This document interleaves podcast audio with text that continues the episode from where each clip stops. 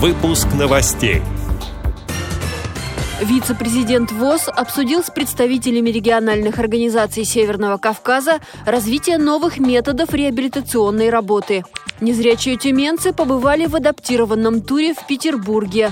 В Пушкинском музее проходит уникальная выставка британского живописца XVIII века. В культурно-спортивном реабилитационном комплексе ВОЗ состоялся мастер-класс по северной ходьбе. Далее об этом подробнее в студии Анастасия Худякова. Здравствуйте! Здравствуйте!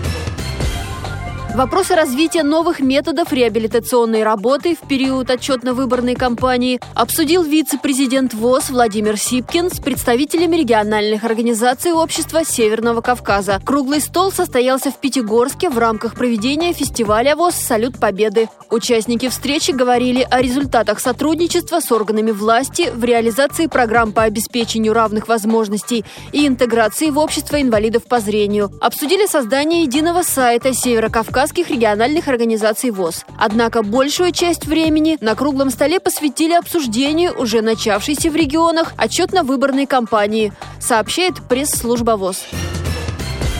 Незрячие тюменцы изучили на ощупь исторические экспонаты культурной столицы России. Они побывали в адаптированном туре в Петербурге. Поездка стала наградой за победу в областном литературном конкурсе «Библиотека в моей жизни». Каждый из трех победителей взял с собой сопровождающего. Они побывали в художественном музее «Эрмитаж», Дворцово-парковом заповеднике «Гатчина», Государственной библиотеке для слепых и слабовидящих, Казанском и Исаакиевском соборах, Петропавловской крепости. Экскурсоводы подробно описывали экспонаты и разрешали тактильно изучать некоторые образцы выставок. Кроме того, инвалиды по зрению посетили музей теней, музей эмоций и музей истории денег. Длительность тура составила 4 дня. Организатором литературного состязания выступила Тюменская региональная организация ВОЗ в сотрудничестве со спецбиблиотекой и при финансовой поддержке регионального департамента культуры, передает наш корреспондент Ирина Алиева.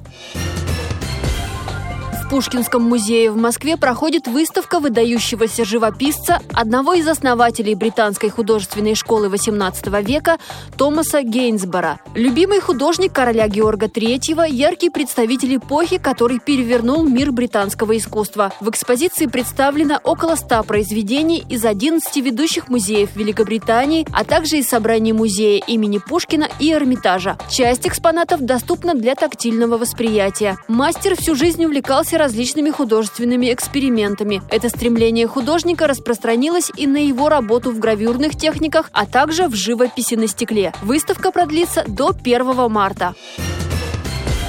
В Московском культурно-спортивном реабилитационном комплексе ВОЗ прошел мастер-класс по скандинавской северной ходьбе. По мнению тех, кто развивает этот вид спорта, он подходит для любого уровня подготовки. При этом применяется определенная техника ходьбы при помощи специальных палок. Президент Федерации северной ходьбы в Москве Эдуард Цвигун рассказал, как они работают с людьми с инвалидностью и какие формы тренировок существуют. За эти три года со дня формирования Федерации Северной ходьбы, конечно, колоссальные результаты достигнуты, но больше 50% всех регионов страны изъявили желание развивать северную ходьбу как спорт.